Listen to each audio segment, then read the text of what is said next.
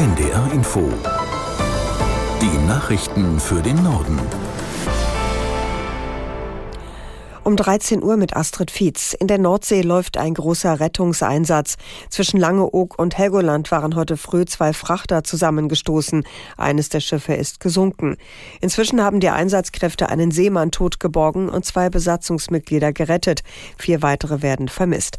Aus Oldenburg Thomas Stahlberg. Die Ursache ist noch unklar. Auf den Inseln hieß es nur, hier ist dichter Nebel. Außerdem herrschte draußen auf der Nordsee nach Behördenangaben Windstärke 6. Es gab drei drei Meter hohe Wellen.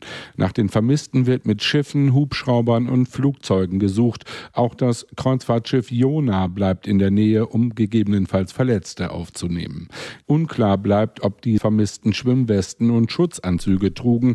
Ohne wären die Überlebenschancen laut Experten sehr gering. Bundeswirtschaftsminister Habeck plant eine neue Strategie für die Industrie. Sein Konzept will er in diesen Minuten vorstellen. Dabei geht es darum, wie der Industriestandort Deutschland gesichert werden kann.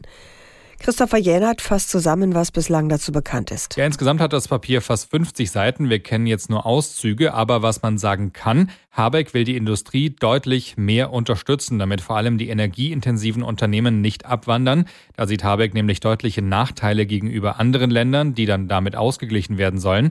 Konkret geht es also um Energie oder auch um die Infrastruktur. Die erneuerbaren Energien sollen schneller ausgebaut werden, fordert er. Es soll außerdem Rohstoffpartnerschaften geben mit anderen Ländern und die Infrastruktur soll erneuert werden und so weiter. Dafür stellt er vor allem die Schuldenbremse in Frage. Außerdem schlägt er vor, dass Menschen länger arbeiten dürfen, wenn sie nicht in Rente gehen wollen. Er will dafür auch finanzielle Anreize schaffen, um so dem Fachkräftemangel zu begegnen.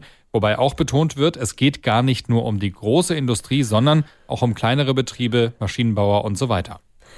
Die Hamas hat zwei israelische Frauen aus ihrer Gewalt entlassen. Vergangene Woche hatte die Terrororganisation schon zwei US-Amerikanerinnen freigegeben. Über 200 Menschen sind noch in den Händen der Hamas. Aus Tel Aviv Björn Dake. Jochevet Lifschitz sagt, sie sei durch die Hölle gegangen. Nie habe sie gedacht, dass ihr so etwas passieren kann. Von ihren Entführern sei sie aber gut behandelt worden. Auch ein Arzt sei in den Tunneln der Hamas gewesen. Die Terrororganisation hatte die 85-Jährige nach mehr als zwei Wochen in ihrer Gewalt gestern Abend freigelassen, zusammen mit einer 79-Jährigen. Die Armee hatte beide Frauen in der Nacht in ein Krankenhaus nach Tel Aviv geflogen. Die israelische Armee fliegt weiter Angriffe gegen die Terrororganisation Hamas. Nach eigenen Angaben waren es seit gestern mehr als 400. Dabei seien Dutzende Kämpfer getroffen und Tunnel und Kommandozentralen der Hamas zerstört worden.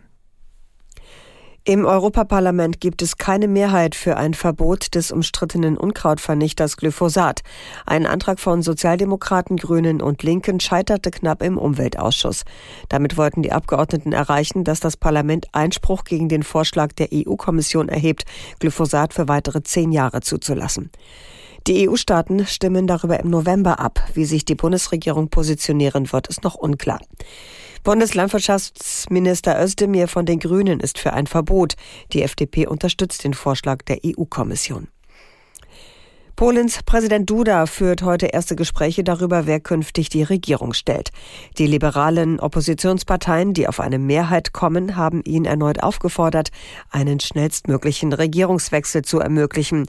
Ihr gemeinsamer Kandidat für das Amt des Premierministers soll Donald Tusk sein. Aus Warschau Martin Adam. Präsident Duda dürfe jetzt nicht die Zeit der Polen verschwenden, erklärte der Vorsitzende der Partei Polska 2050, Szymon Hołownia. Die Nation, die auch Duda gewählt habe, der demokratische Souverän, habe entschieden, wer Polen regieren solle. Die Wahlbündnisse Bürgerkoalition um Donald Tusk, der Dritte Weg und die Partei Neue Linke sind nach den Parlamentswahlen am 15. Oktober die einzige Konstellation, die rechnerisch eine Regierungsmehrheit stellen kann. Vieles deutet jedoch darauf hin, dass Präsident Andrzej Duda vorerst zur noch regierenden Peace-Partei halten, sie mit der Regierungsbildung beauftragen und die verfassungsrechtlichen Fristen maximal ausreizen wird. Damit könnte er einen Regierungswechsel bis in den Dezember verzögern. Das waren die Nachrichten.